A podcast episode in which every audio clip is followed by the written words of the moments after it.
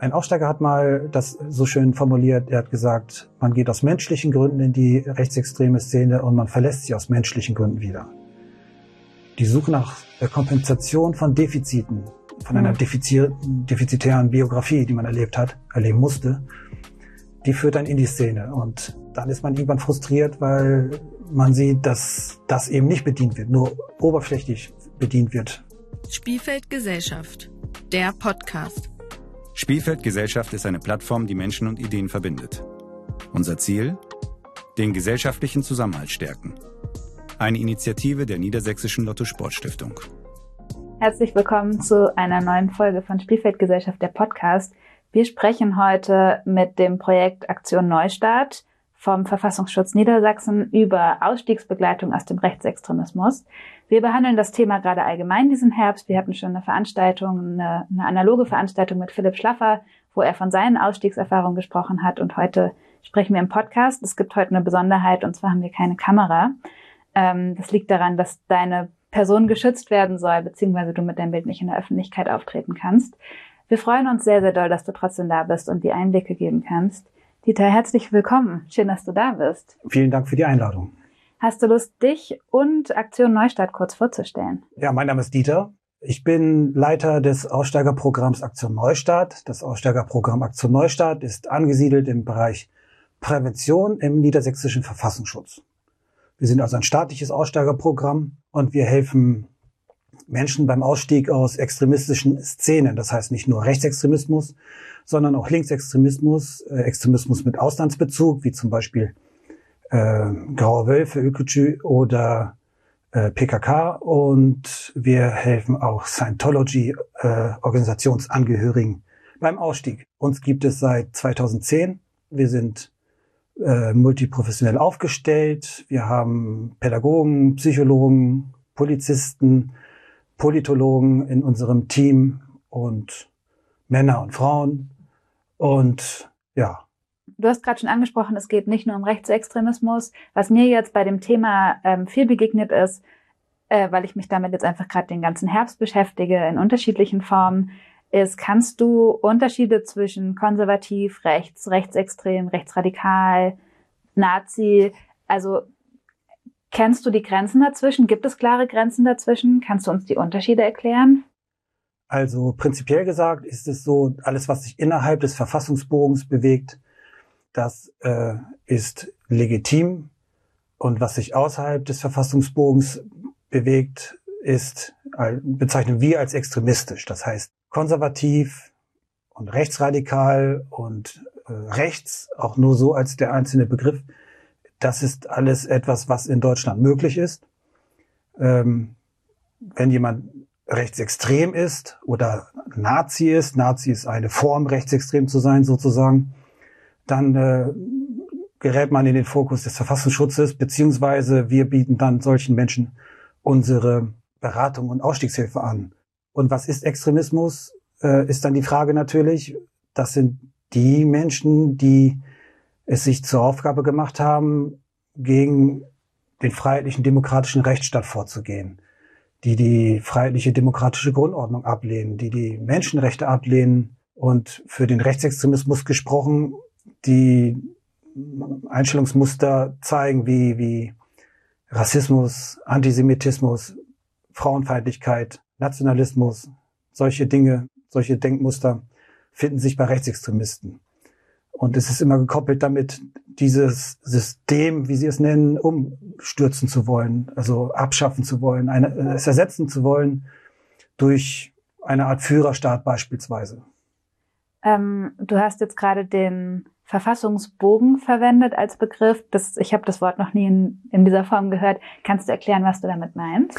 Also innerhalb des Verfassungsbogens hm, das sind die Menschen, die nicht diesen Staat abschaffen wollen, die durchaus vielleicht auch radikal sein können, aber dann innerhalb dieses äh, äh, unseres äh, Rechtsstaates agieren, um Veränderungen herbeizuführen, aber eben nicht den Staat abzuschaffen oder umzu, äh, umzustürzen. Ähm, okay. Ja, also man verhält sich, man, man beachtet, man beachtet die, die Grundrechte, wenn man sich innerhalb des Verfassungsbogens bewegt. Man akzeptiert die Gewaltenteilung. Man akzeptiert, dass es freie Wahlen gibt und dass die Gesetzmäßigkeit der Verwaltung, all diese Dinge, die Unabhängigkeit der Richter, diese Dinge werden akzeptiert und werden noch so wahrgenommen. Das sind Menschen, die sich innerhalb des Verfassungsbogens bewegen mit ihrem Denken. Okay, und für dich wäre das dann die Grenze, wo es das sozusagen verlässt, also wo Menschen nicht die aktuelle Verfassung, wie sie ist, bewahren wollen, sondern sich vielleicht auch in dem Rahmen bewegen, aber sie abschaffen oder verändern wollen. Ähm, ist das dann die, die, Grenze zu rechtsextrem oder rechtsradikal in dem Zusammenhang? Also rechtsradikal ist noch möglich, in, innerhalb okay. dieses Systems Veränderungen herbeizuführen. Rechtsextrem ist das äh, System in sich, an sich abzuschaffen. Okay, ja. danke. Gibt mir ein bisschen mehr Klarheit. Ich bin nur ein bisschen über die Vielfalt der Begriffe gestolpert, sozusagen, ja. die es dafür gibt. Ich habe eure Arbeit jetzt so verstanden, dass Menschen, die aus Extremismus aussteigen wollen, wir beschäftigen uns heute vor allem mit Rechtsextremismus, auf euch zukommen können und von euch Angebote finden, die ihnen das erleichtern. Was sind das für Angebote? Kannst du da mehr drüber erzählen? Wenn Menschen zu uns kommen, um aus der rechtsextremen Szene auszusteigen, dann stehen sie meist vor einem Problem oder haben, befinden sich in einer Phase sozialer Erschütterung, sozialer Krise. Sie haben entweder erkannt, dass der Weg in die rechtsextremistische Szene sie enttäuscht hat, in dem, was sie eigentlich gesucht haben, erwartet haben zu finden, was sie eben nicht gefunden haben. Respekt, Anerkennung, Gemeinschaft, solche Dinge deren wegen Menschen in die äh, extremistische Szene gehen. Wenn sie das nicht gefunden haben, sind sie enttäuscht, frustriert und suchen vielleicht einen anderen Weg. Das mag am Ende eines Denkprozesses stehen, den, der sich über Jahre entwickelt hat. Manchmal wird das beschleunigt durch äh, Ereignisse wie ein Outing zum Beispiel oder äh, staatliche, behördliche Maßnahmen, die äh, jemandem in der Szene widerfahren sind, weil er Straftaten begangen hat. Jemand verliert seinen Job, weil bekannt wurde, dass er äh, Rechtsextremist ist, entweder wegen eines Outings oder weil die Polizei eine Durchsuchung durchgeführt hat. Das sind so Dinge, oder eine Inhaftierung, das ist auch äh, ein, ein Punkt, der Menschen natürlich sehr trifft, wenn man inhaftiert ist. Solche Menschen, die kommen zu uns. Genau. Und jetzt geht es darum, wie hilft man diesen Menschen? Wir versuchen zunächst eine vertrauensvolle Beziehungsebene herzustellen zu denen, die zu uns kommen. Das ist grundlegende, grundlegend für die Möglichkeit, überhaupt Dinge zu verändern im Denken. Ähm, mir sind gerade zwei Sachen aufgefallen. Und das eine ist, dass du immer eine männliche Anrede nutzt. Und ich wollte fragen, wenn die Menschen auf dich zukommen, sind es vor allem Männer? Also weil immer, wenn ich das Thema google, wenn ich dazu recherchiere, auch wenn ich jetzt nach ehemaligen TäterInnen gesucht habe, die meisten in der Öffentlichkeit sind männlich. Und ich frage mich immer, ist Rechtsextremismus ein männliches Phänomen? Oder auch im Verhältnis, wie viele Männer, wie viele Frauen oder eben auch vielleicht nicht binäre Personen. Ich vermute mal, dass in der Statistik jetzt nicht groß berücksichtigt wird. Also wie ist da so die Geschlechterverteilung, wer auf euch zukommt? Also das sind ungefähr so um die 10 Prozent. Ganz genau kann man es nicht sagen. 10 Prozent was? Äh, 10 Prozent sind Frauen, okay. 90 Prozent sind Männer. Das variiert. Äh, aber so wie sich die Zahl in äh, größeren Statistiken wiederfindet, so findet sie sich auch in unserer Zahl wieder der Personen, die wir betreut haben oder in der Betreuung haben. Das macht ungefähr 10 Prozent aus. Also überwiegend sind es Männer, die zu uns kommen und die Beratung wünschen, weil es vor allem Männer sind, die in der Szene sind. Ja. Und wenn ich jetzt zum Beispiel zu dir kommen würde, habe ich mich dann über die Webseite per E-Mail gemeldet? Also wie, wie funktioniert so eine erste Kontaktaufnahme? Welche Möglichkeiten gibt es auf, in dem Beispiel jetzt auf dich zuzukommen? Verschiedene Möglichkeiten. Klassischerweise haben wir die Hotline, äh, die wir auf Flyern und im Internet bewerben. Dann haben wir eine E-Mail-Adresse, über die man uns kontaktieren kann, natürlich. Und wir bewegen uns äh, in sozialen Medien. Facebook, YouTube und Instagram, um Werbung zu machen für unser Programm und um Kontaktmöglichkeiten anzubieten. Und wir haben eine Internetseite www.aktion-neustadt.de. Ja, ich würde auch alles sowieso am Ende nochmal in, den Info, in der Infobox verlinken. Ja. Also alle Informationen, Hotline und sowas okay. kann man dann auch nochmal nachlesen. Also diese verschiedenen Wege bieten wir an. Also den, äh, äh, den Telefonkontakt, Mailkontakt und soziale Medien und Internet damit die Menschen zu uns kommen. Und äh, genutzt wird sehr gerne die äh, Möglichkeit, uns über Facebook anzuschreiben und auch über unsere Internetseite. Das heißt, Menschen schreiben uns und fragen ganz vorsichtig nach, wer seid ihr, was macht ihr, wie könnt ihr uns helfen oder mir helfen, wie könnt ihr mir helfen. Und so entwickelt sich eine leichte Konversation elektronischer Art, wo man sich ein wenig kennenlernen kann und schon ein wenig Vertrauen fassen kann von Seiten desjenigen, der unsere Hilfe vielleicht möchte. Manche halten uns für eine linke Organisation. Das kann man richtig stellen mit dem klaren Verweis, dass wir eine staatliche Institution sind. Also die ersten Bande werden auf elektronischem Wege häufig geknüpft. Also einfach erstmal, du meintest ja gerade schon Vertrauen aufbauen in der Form. Genau, die Schwelle ist auf elektronischem Wege noch niedriger, als wenn man anruft. Das ist schon ein viel intensiverer Kontakt. Das haben wir auch, aber es ist eher elektronisch der Weg, der zu uns führt.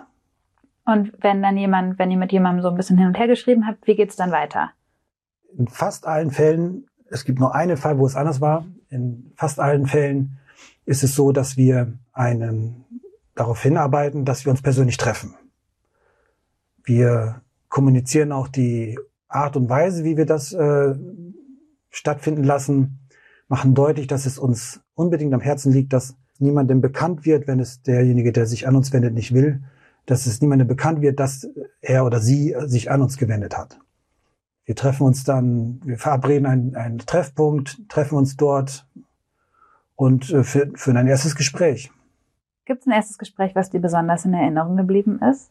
Da hat jedes Gespräch seine Besonderheiten. Ähm, deutlich ist immer die, die Unsicherheit auf Seiten desjenigen, der Hilfe und Beratung möchte und wenn man diese, diese Phase, also wenn, die, wenn deutlich geworden ist, dass wir Menschen sind, dann entwickelt sich ein Gespräch dahin, dass man über Dinge spricht, die jemanden überhaupt in eine Szene gebracht haben.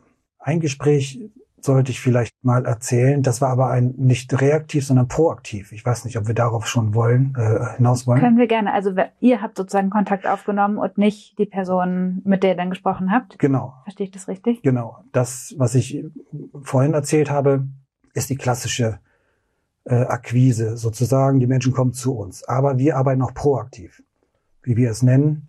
Das heißt, wir gehen auf Menschen zu, die möglicherweise noch nicht darüber nachgedacht haben, dass es eine gute Idee ist, aus der Szene auszusteigen. Die jedenfalls noch keinen Ausstiegswillen formuliert haben.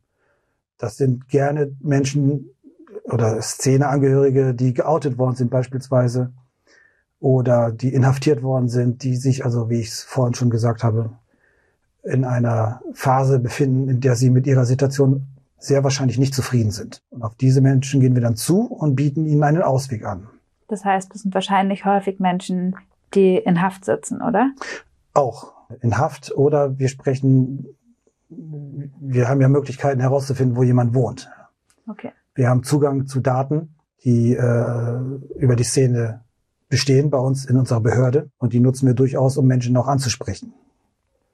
Umgekehrt fließen keine Informationen von uns in die Datenbanken. Das verbietet sich schon qua Gesetz und qua Moral. Aber wir sprechen diejenigen an, die uns bekannt sind. Auch auf der Straße, das machen wir auch. Und dann gibt es zwei Möglichkeiten. Entweder hat derjenige oder diejenige ohnehin schon darüber nachgedacht, auszusteigen, hat noch nicht, noch nicht gewusst, wie. Mhm. Äh, oder wir mh, hm, setzen so einen Moment, wo jemand anfängt, darüber nachzudenken, auszusteigen. Also wenn man vom Verfassungsschutz angesprochen wird, ist das eine eindrückliche Erfahrung wenn zum ersten Mal jemand vor einem steht, der sagt, er kommt vom Verfassungsschutz und von einem Aussteigerprogramm im Verfassungsschutz. Und diesen Moment des Erstaunens nutzen wir gerne, um darzustellen, dass wir nicht dafür da sind, jemanden unter Druck zu setzen oder von ihm Informationen zu wollen, sondern dass wir nur dafür da sind, Hilfe anzubieten. Und wenn derjenige dann sagt, möchte ich nicht, dann drehen wir um und gehen weg. So einfach ist das. Das ist eine reine freiwillige Angelegenheit. Und da fällt mir ein Beispiel ein, da habe ich jemanden angesprochen. Vor zwölf Jahren war das. Und ich habe ihn später interviewt, tatsächlich, ein paar Jahre später, und habe ihn befragt nach dieser Situation. Deshalb weiß ich das aus erster Hand, wie er das empfunden hat. Das, war, das Interview war vier, fünf Jahre später. Wir hatten einen Hinweis bekommen auf einen jungen, ich glaube 16 war er damals, äh, Rechtsextremisten, dass der dabei war, sich zu radikalisieren und der auch schon bekannt war und äh, ich bin dann hingefahren und habe mit ihm sprechen wollen. Er war in einem Heim untergebracht und wie er mir dann später erzählte, hat die Heimleitung ihm gesagt, der Verfassungsschutz möchte mit dir sprechen. Hat er sich gedacht, was zum Teufel will der Verfassungsschutz von mir? Aber egal, ich gehe hin, lass das Gespräch über mich ergehen und dann mache ich so weiter wie geplant. Und geplant war, das hat er mir später erzählt, dass er nicht mehr latent rechtsextremistisch sein wollte, sondern er wollte in die Aktion gehen. Er wollte nach außen äh, sichtbar werden mit seinen Einstellungen. Und dann habe ich mit ihm geredet und er hat gesagt, ähm, da sitzt jemand vor mir, also ich, der mit ihm redet und ihm Hilfe anbietet, nicht weil er einen Auftrag dazu hat, sondern weil es ihm ein persönliches Anliegen ist. Natürlich hatte ich einen Auftrag, bei ihm zu sein, um mit ihm zu sprechen. Ich war ja nicht privat da, aber ich hatte gleichwohl ein Anliegen, ihm wirklich zu helfen. Das war nicht nur irgendwie gespielt oder so etwas, sondern es ist mein persönliches Anliegen, den Menschen, auf die ich zutrete, äh, an die ich heran, herantrete, denen also Hilfe anzubieten. Und das hat er gespürt. Das ist sehr, sehr wichtig in unserer Arbeit, dass die Leute merken, dass man es wirklich äh, gut mit ihnen meint. Und dann hat er sich gedacht, was in der Szene so kursiert, ist, dass beim Verfassungsschutz nur Monster arbeiten. Er hat dieses Wort benutzt, Monster. Etwas übertrieben, finde ich, aber er hat das Wort benutzt. Und wenn das Wort nicht stimmt, dann stimmt auch vielleicht eine andere äh, Ansicht in der rechtsextremen Szene nicht, dass die Juden unser aller Unheil sind. Und so hat der Kontakt mit mir, dem, dem Feindbild schlechthin sozusagen, dafür gesorgt, dass er merkt, dass Feindbilder nicht unbedingt dem entsprechen, was Realität, man Realität nennen könnte. Das ist total der spannende Punkt, weil ich oft in Kritik jetzt sozusagen an staatliche Aussteigerprogramme gelesen habe, dass es eben gerade so besonders schwer ist, sich bei ihnen zu melden, weil sie eben so stark gerade von rechtsextremen Menschen als Feindbild gelesen werden und dass halt sozusagen die Hürde maximal groß ist. Aber es ist spannend, dass du sagst, dass in dem Fall das auch deine Stärke war, weil du damit eben auch so viele Feindbilder gleich in Frage stellen konntest. Ähm, ist auf jeden Fall ein gutes Bild. Ich frage mich nochmal zum Thema was Menschen dazu motiviert, auszusteigen. Wir hatten ja vor kurzem, habe ich schon angedeutet, die Veranstaltung mit Philipp Schlaffer. Er hat erzählt, dass bei ihm ein ganz, ganz großer Anstoß war, gar nicht die Frage, was ist eigentlich Rechtsextremismus und welche Auswirkungen und habe ich mit meinem Verhalten auch auf die Welt und auf die Gesellschaft und auf Menschen, sondern auch ganz klar die eigene Erfahrung von, im Rechtsextremismus leben, war für ihn selber sehr unangenehm. Also es waren sozusagen eher persönliche Gründe, ich nenne es jetzt mal vorsichtig, egoistische Gründe. Ich meinte das gerade gar nicht sonderlich werten, sondern einfach, er hat gemerkt, die Doppelmoral und sowas tut ihm nicht gut, bereitet ihm wenig Freude, er möchte deshalb aussteigen und hat sich wahrscheinlich erst viel später damit auseinandergesetzt, was hat denn Rechtsextremismus für andere Menschen bedeutet und nicht für ihn. Und ich frage mich, ist das ein Motiv, was häufig da ist? Wie sind da so deine Erfahrungen? Also aus welcher Motivation kommen Menschen auf euch zu? Das ist in der Tat die Regel. Ich habe das ja auch gehört, was Philipp Schlaffer gesagt hat und ich habe es auch schon in den Sendungen, die ja äh, mit, die mit ihm fabriziert worden sind, äh, gehört und ich kann das alles nur unterschreiben, was er sagt. Es sind psychosoziale Gründe, die die Menschen in die rechtsextreme Szene bringen, wie in jede andere extremistische Szene auch. Es sind nicht politische Gründe, deren wegen jemand Rechtsextremist wird. Björgo hat, ein, ein, hat untersucht, warum Menschen in die rechtsextreme Szene gehen. Und er hat gesagt, Menschen gehen nicht in die Szene, weil sie Rassisten sind, sondern sie nehmen ihre rassistischen Einstellungen in der Szene an. Der Grund, warum jemand in eine Szene geht, ist die Suche nach Gemeinschaft, nach Familie. Manche Aussteiger benutzen den Begriff Familienersatz tatsächlich.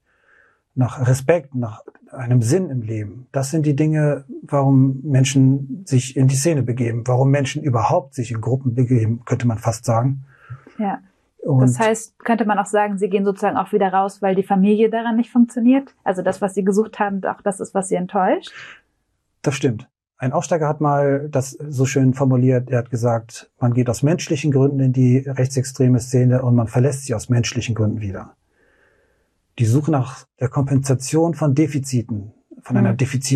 defizitären Biografie, die man erlebt hat, erleben musste, die führt dann in die Szene. Und dann ist man irgendwann frustriert, weil man sieht, dass das eben nicht bedient wird, nur oberflächlich bedient wird, vermeintlich bedient wird, weil alle sind auf der Suche nach sozusagen. Und äh, dann ist es manchmal schwierig, gerade für so eine, für jene, die lange in der Szene waren, überhaupt sich einen Weg heraus vorstellen zu können. Vielleicht gibt es auch nichts mehr außerhalb der Szene an sozialem Umfeld. Und da sind wir dann da und zeigen einen Weg auf und ja. reichen auch die Hand für diesen Weg. Wir haben jetzt ja gerade schon viel über den Moment gesprochen der Kontaktaufnahme und ich frage mich, betreut ihr auch den ganzen Prozess, also inklusive Deradikalisierung? Also wie läuft das sozusagen nach dem Moment der Kontaktaufnahme weiter? Wie lange seid ihr zuständig? Wann sind auch andere Stellen zuständig, die Menschen zu betreuen? Also der Beginn ist das erste Gespräch. Entweder jemand ist zu uns gekommen oder wir gehen auf jemanden zu. Das ist der Beginn.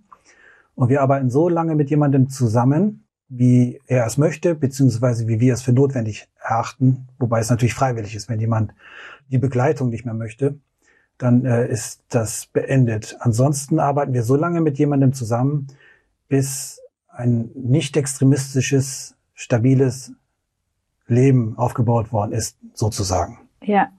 Das heißt, wir versuchen erstmal die Herauslösung aus Rechtsextremismus, aus, aus der Szene, die Herauslösung, die Herauslösung aus der Ausstieg aus der rechtsextremen Ideologie. Das ist das eine. Aber damit ist es nicht getan. Wenn jemand sich gelöst hat von Szene und Ideologie, dann geht es darum, das zu stabilisieren.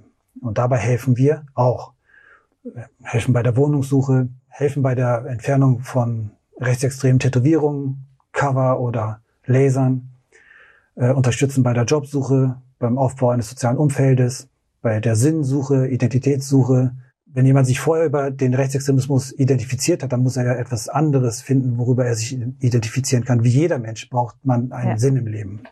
Das heißt, wenn ich das so ganz doll runterbrechen kann, ihr seid sozusagen so lange bei den Menschen, wenn sie das denn wollen, bis die Gründe, weshalb sie eingestiegen sind, durch was anderes abgedeckt sind. Also wenn sie zum Beispiel soziale Gründe hatten, dass sie jetzt ein anderes soziales Umfeld haben, wo sozusagen die Bedürfnisse gestillt sind und deshalb auch die Gefahr, dass sie wieder sich extremisieren, geringer ist. Genau das. Ähm, und das kann Jahre dauern. Abhängig von, ja, von den Umständen, von den Ressourcen, die jemand hat. Ob jemand noch ein soziales Umfeld hat außerhalb der rechtsextremen Szene oder ob alles neu aufgebaut werden muss. Das ist sehr, sehr individuell und kann halt bis zu, ja, Jahren dauern. Ja. Ja.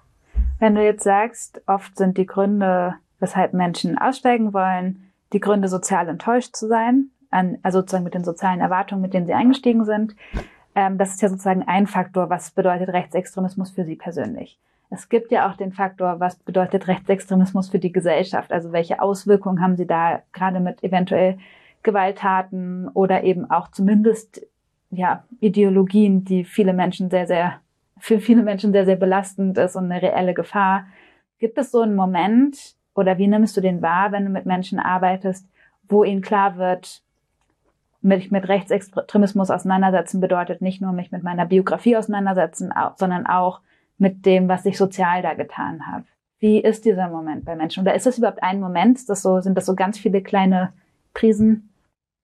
Es macht sich in der Regel daran fest, dass die, die dann ausgestiegen sind, der Gesellschaft etwas zurückgeben wollen. Zum einen für die Hilfe, die sie erfahren haben bei ihrem Ausstieg aus der Szene und ihrem Aufbau eines neuen Lebens wie auch eine Wiedergutmachung für die Schäden, die sie verursacht haben. Für Opfer von Gewalttaten oder auch dafür, dass sie Menschen andere in die Szene gebracht haben. Das, da ist das Bedauern groß und die Reue. Denn in der Szene haben die meisten das, nicht das Gefühl, dass sie etwas Falsches tun, sondern sie denken, sie tun ja etwas Gutes.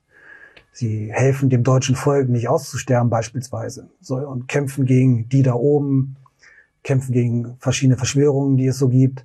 Die denken, sie denken, dass sie, dass was Gutes Und wenn sie dann merken, dass sie einem Trugschluss aufgesessen sind, dass sie Schäden, also Verletzungen verursacht haben, Menschen reingezogen haben in die Szene, dann ist die Reue groß. Und dann wollen manche tatsächlich auch öffentlich auftreten und äh, an Schulen äh, Vorträge halten, um davor zu warnen, in die rechtsextreme Szene zu gehen. Ja, ich frage da nur so genau nach, weil mich das Thema so doll interessiert. Das war nämlich auch das Thema bisschen der Veranstaltung, die wir letztens hatten. Diese Frage, kann man sich ändern? Die haben wir, glaube ich, so ein bisschen beantwortet, sonst hätten wir dich nicht eingeladen. Sozusagen, wir gehen davon aus, Menschen können sich ändern. Aber mich interessieren so doll, was passiert in einem Menschen, wenn er feststellt, sehr, sehr falsch gelegen zu haben. Also wie, wie kann aus diesem Gefühl von, ich habe was Falsches getan, eine Veränderung entstehen, statt nur ein, ich ziehe mich in mein Schneckenhaus zurück und ähm, habe jetzt ein ganz schlechtes Gefühl. Du hast gerade schon gesagt, dass so ein Ausstiegsprozess oder eine Deradikalisierung sehr lange brauchen kann. Kannst du uns da so ein paar Beispielzahlen nennen? Also wir haben einen Rechtsextremisten, in, der inhaftiert war, angesprochen. Das war 2015. Und wir sind jetzt noch dabei, äh, ihm zu helfen, wenn er Probleme hat, die im Zusammenhang stehen mit seiner rechtsextremistischen Vergangenheit. Aktuell geht es darum, noch rechtsextremistische Tätowierungen loszuwerden, wobei wir ihn unterstützen. Das heißt, das sind jetzt wie lange? Acht Jahre. Fertig ausgestiegen ist er schon, wenn man das so sagen kann, schon seit, seit einer Weile. Seit zwei, drei Jahren. Das ist nicht, man kann, das ist nicht wie ein Lichtschalter, ein Schalter, den man bedient und jetzt ist man ausgestiegen. Das ist, das ist ein Angewöhnen, eine Gewöhnung oder in, eine Etablierung neuer, nicht extremistischer Verhaltensweisen, die da stattfindet bei jemandem, der aussteigt aus seiner Szene. Als Beispiel kann ich dann nennen, es gab Probleme im privaten Umfeld dieses Aussteigers, als er noch mit der rechtsextremen Szene auch noch zu tun hatte. Es gab Probleme in seinem sozialen Umfeld mit seiner Lebensgefährtin und er hat immer mit dem Gedanken gerungen, seine Kameraden die er eigentlich schon länger nicht mehr gesprochen hatte, zu reaktivieren, damit die da intervenieren. Dann habe ich mir gesagt, das ist nicht der richtige Weg, das ist der alte Weg sozusagen, der, der Weg des Kriminellen, der Weg des Rechtsextremisten. Versuche einen anderen Weg zu gehen. Und diese Diskussion, also da waren immer ausführliche Diskussionen und das hat sich einige Male wiederholt. Es konnte immer abgewendet werden, dass er alte Verhaltensweisen da reaktiviert hat oder wiedergelebt hat. Und irgendwann begann er, wenn ihm was Schlechtes widerfahren ist, wenn er beleidigt wurde, beispielsweise, dass er zur Polizei gegangen ist und eine Anzeige erstattet hat. Und das ist so ein Zeichen, da hat sich wirklich was verändert. Er macht das, was ein guter Bürger in Deutschland macht, wenn er beleidigt wird. Er macht eine polizeiliche Anzeige, eine Strafanzeige. Das heißt, er geht sozusagen den Rechtsweg. Er geht den Rechtsweg, das war die, ja genau. Das ist das, was ein jemand in Deutschland machen soll, wenn er eine Straftat, wenn eine Straftat gegen ihn begangen wird, dass er das anzeigt, wenn er das will. Aber er wehrt sich nicht persönlich, keine Selbstjustiz sozusagen, sondern man geht den Rechtsweg. Das ist das, was er gelernt hat. Welche Rolle spielen, weil du hast ja gerade schon gesagt, es müssen ganz, ganz viele Verhaltensweisen umprogrammiert werden. Wenn ich mir das jetzt so ganz naiv vorstelle, stelle ich mir so eine kleine Demokratieschule vor und also sind ja ganz, ganz, ganz viele Sachen, die da neu gelernt werden müssen. Was gehört da alles zu? Also ich habe schon öfter gehört, dass auf jeden Fall therapeutische Maßnahmen eine große Rolle spielen, um eben auch Biografien aufzuarbeiten. Aber wie zum Beispiel arbeitet ihr daran, Demokratiefähigkeit, wählen gehen wollen, eine Anerkennung der Staatsmächte und sowas? Wie, wie arbeitet ihr daran, dass eine Person das wieder lernen kann? Einfach im persönlichen Gespräch oder gibt es da auch eigene Programme für? Wir arbeiten mit alternativen Narrativen und mit Vorbildfunktionen. Wir diskutieren, also neben den pädagogischen Methoden wie Biografiearbeit, die auch stattfinden, da wo sie notwendig sind, leben wir halt auch durch Vorbild und zeigen und besprechen, wie man leben sollte. Und das fällt mir jetzt gerade ein. Du fragtest nach, ähm, ob es andere äh, Programme gibt, die da helfen. Ja, grundsätzlich auch, ob es andere Programme gibt, aber ich frage mich auch, ähm, was sozusagen, also das ist sozusagen nicht der Kern meiner Frage. Okay. Der Kern meiner Frage ist vielmehr, ähm, aus welchen Bausteinen setzt sich sowas zusammen? Also wie lernt man wieder Demokratie? Wie lernt man Anerkennung des Rechtsstaates? Wie lerne ich? Ähm, das ist gar nicht ja. so sehr, das bewegt sich gar nicht so sehr auf der auf der kognitiven Ebene sozusagen. Ähm, es geht, wie ich schon gesagt habe, darum zu erkennen, warum will man überhaupt ein Rechtsextremist sein. So kann man das gar nicht sagen, aber warum denkt man wie ein Rechtsextremist? Warum glaubt man, dass es sowieso nichts bringt, wenn die da oben gewählt werden, egal wie man wählt, äh, das ändert sowieso nichts an der Situation in Deutschland. Solche Gedanken, die werden besprochen. Es gibt, es kursiert das Gerücht in der Szene, wenn Wahlen etwas ändern würden, wären sie verboten. Das ist äh, so, so ist die Denke in der rechtsextremen Szene. Und darüber diskutieren wir dann mit unseren Aussteigern, um den Blick zu weiten für Realitäten. Okay, dann würde ich gerne nochmal den Blick, also wir haben jetzt sehr viel über Ausstieg gesprochen, auf Prävention richten. Ähm, und zwar, was ist es wichtig in der Präventionsarbeit aus deiner Sicht? Macht ihr auch Präventionsarbeit? Also ich verstehe das als Präventionsarbeit. Gibt verschiedene Einstufungen von Präventionsarbeit, äh, primär, sekundär, tertiär. Wir sind eher im tertiären Bereich unterwegs. Was, einmal kurz für alle Menschen, die den Begriff nicht kennen, was bedeutet tertiär für dich in dem Zusammenhang? Äh, der, die Arbeit mit, mit Menschen, die, die bereits, hm, wie sagt man, Straftaten begangen haben, die bereits sich extremistisch verhalten haben, die in der extremistischen Szene sich aufhalten. Tertiärprävention betrifft Menschen, die nicht nur gefährdet sind, die, sondern die diese Grenze bereits überschritten haben, die herausgeholt werden sollen aus der Devianz, aus der Delinquenz, aus dem Rechtsextremistisch, aus der rechtsextremistischen Szene und Ideologie, die da schon drin sind, die da rausgeholt werden sollen. Das ist, da verstehen wir uns Tertiärprävention. Primärprävention wäre dann für alle Menschen sozusagen darauf hinzuweisen, wie gefährlich es ist, äh, rechtsextremistischen Personen zu folgen oder in die Szene zu gehen. Und äh, Sekundärprävention bedeutet, dass man in Bereichen Präventionsarbeit macht, Aufklärungsarbeit macht, wo eine gewisse Gefährdung zu sehen ist. So, wir bewegen uns im Tertiärbereich. Okay, dafür seid sozusagen ihr zuständig und primär Präventionsarbeit macht ihr auch gar nicht. Also wir haben eine, äh, wir sind ja im Bereich Prävention im Verfassungsschutz untergebracht. Äh, wir sind ein Sachgebiet, es gibt noch ein anderes Sachgebiet, das allgemeine Prävention macht. Da werden okay. Vorträge gehalten, äh, um Gruppen aufzuklären über Rechtsextremismus. Ja aus all der Erfahrung, die du jetzt gemacht hast, was sind Maßnahmen, ähm, Methoden, an Menschen heranzutreten oder mit Menschen zu arbeiten, die besonders gut funktionieren? Also es ist zum einen die Werbung, die notwendig ist, damit Menschen überhaupt wissen, an wen sie sich wenden können, wenn sie Hilfe brauchen. Das gilt für alle möglichen Hilfsangebote und das gilt auch für den Ausstieg aus einer rechtsextremistischen Szene. Das ist das eine. Das andere ist, dass proaktive Ansprachen ein sehr sinnvolles Instrument sind, um Menschen zu erreichen, die gar nicht wissen, wie sie ihre Situation verbessern können. Also Menschen, die raus wollen aus der Szene, wie, welchen Weg sie gehen können. Also die Werbung direkt denen vor die Füße zu legen und sagen, zu sagen, hier, bitteschön, hier ist ein Weg, der dir möglich ist, den wir dir möglich machen, rauszukommen aus der Rechtsextremszene.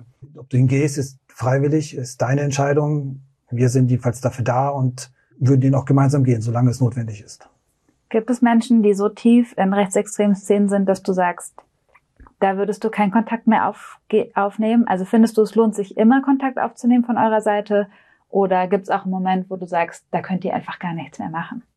Ich denke, dass es immer den Versuch wert ist, jemanden anzusprechen, egal wie lang er in der Szene drin ist und egal an welcher Position in der Szene er ist.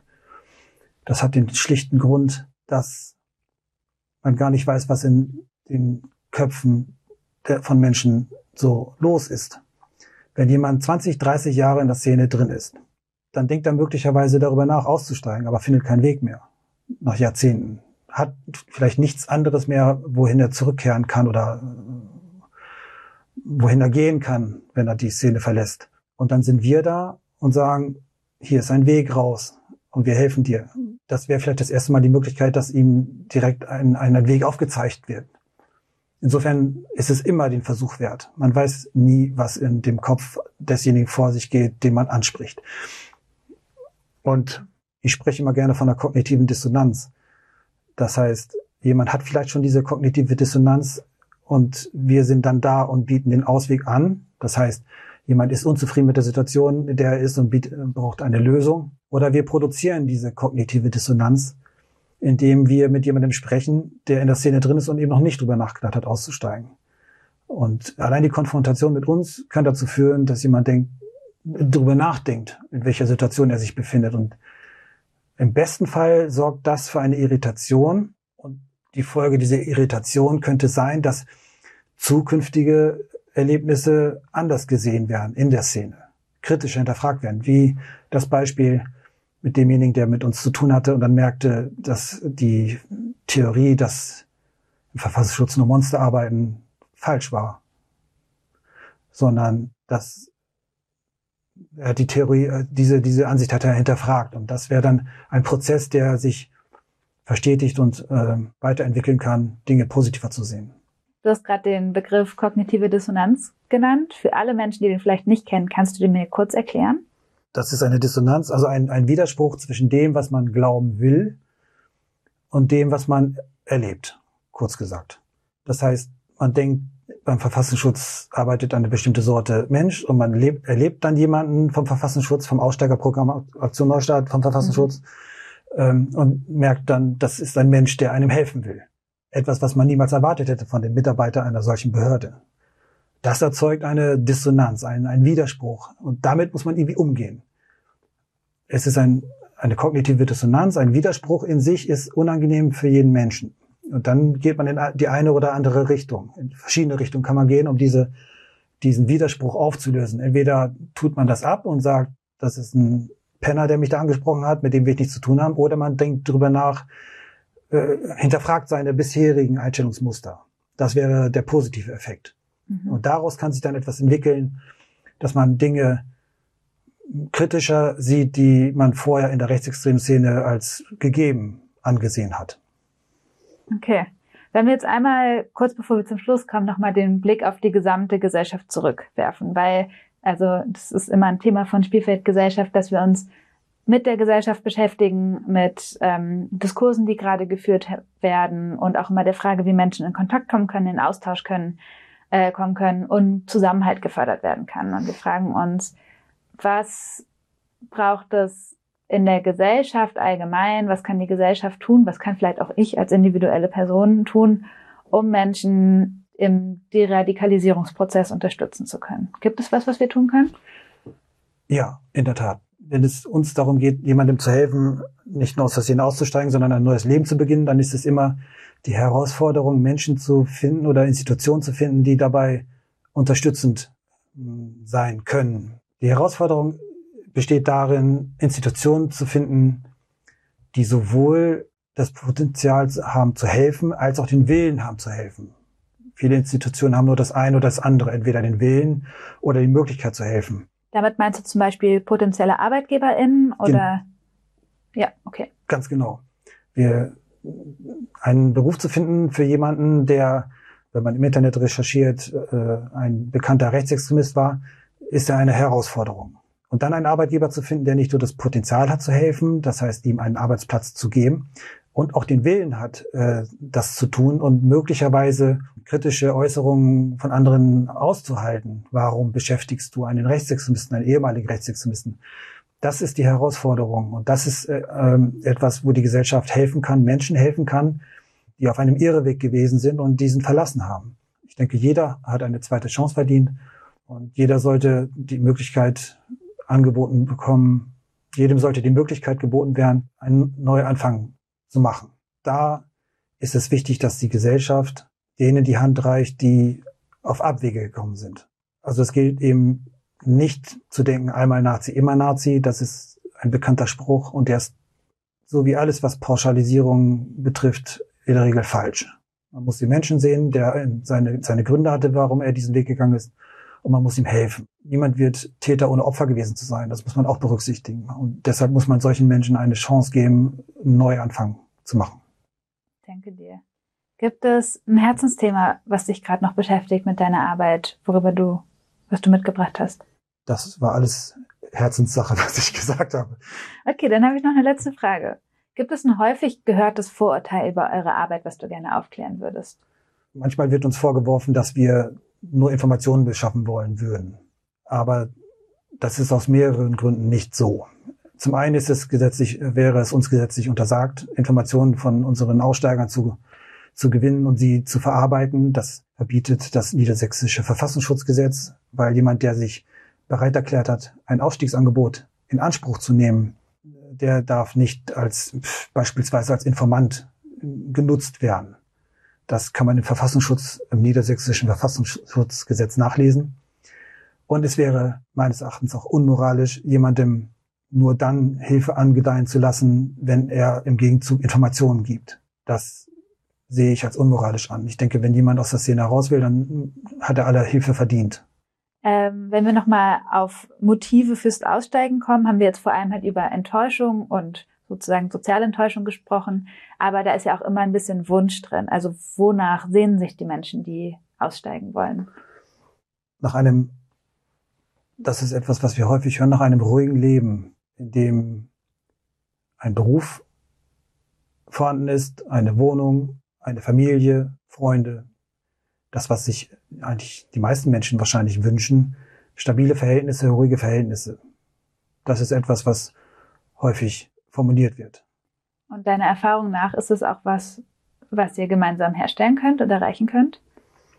Das ist etwas, wobei wir unterstützen, eine neue Arbeit zu finden. Das ist eine große Herausforderung für ehemalige Rechtsextremisten und wir treten gerne als Leumund auf. Wir, wir attestieren dem Arbeitgeber, dass der ehemalige Rechtsextremist auch tatsächlich ein ehemaliger Rechtsextremist ist und einen neuen Weg begonnen hat, sich gelöst hat von rechtsextremer Szene und Ideologie. Und wir diesem Aussteiger, ausgestiegenen Menschen an der Seite stehen, zur Seite stehen. Das heißt, ähm, es gibt dann sozusagen auch eine Form von Nachweis. Ja, mit unserer Expertise und unserer, und unserer langjährigen Expertise bietet das ein gewisses Gewicht, ja. unsere Aussage. Und wir würden die auch nur treffen, wenn wir davon überzeugt sind, dass jemand ausgestiegen ist. Gibt es einen Moment, der dir entweder im Guten oder im Schlechten aus deiner Arbeit ganz besonders in Erinnerung geblieben ist?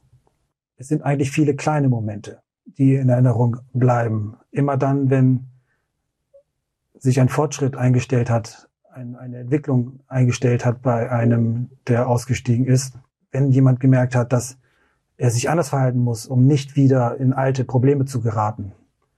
Wenn jemand für sich entdeckt, dass alte Verschwörungstheorien nicht zutreffend sind, wenn jemand nicht gewalttätig reagiert, sondern rechtsstaatlich reagiert, wenn er beleidigt wird beispielsweise, wie schon gesagt, dass, wenn diese ganzen kleinen Schritte, wenn, wenn man weg ist von, von diesen Verhaltensweisen, die von Gewalt und Hass und Wut dominiert sind in der rechtsextremen Szene, wenn man von diesen Verhaltensweisen wegkommt zu vernünftigen Verhaltensweisen, die es einem ermöglichen, ein, ein, ein vernünftiges Leben aufzubauen, dann, wenn diese, diese kleinen Schritte, wenn die sich abbilden in den Gesprächen, in der, in der Ausstiegsbegleitung, dann ist das immer so ein Lichtblick, der einen sehr froh stimmt. Ja, das sind die, die Momente, an die ich mich gerne erinnere. Feiert ihr die dann auch ein bisschen zusammen? Also, weil für dich sind die natürlich Momente, die wichtig sind, aber für die Menschen, die sie tun, sind sie auch nochmal ganz besonders wichtig. Also sie auch als Fortschritte anzuerkennen, wenn sie stattfinden. Also das, das kommunizieren wir dann auch mit. Also wenn ich dann sage, dass das ist genau richtig, was du gerade gesagt hast, so, so sollte, so finde ich es richtig, wie du es gesagt hast, und dann die Antwort dann ist, ja, das verdanke ich nur dir, dann ist das falsch.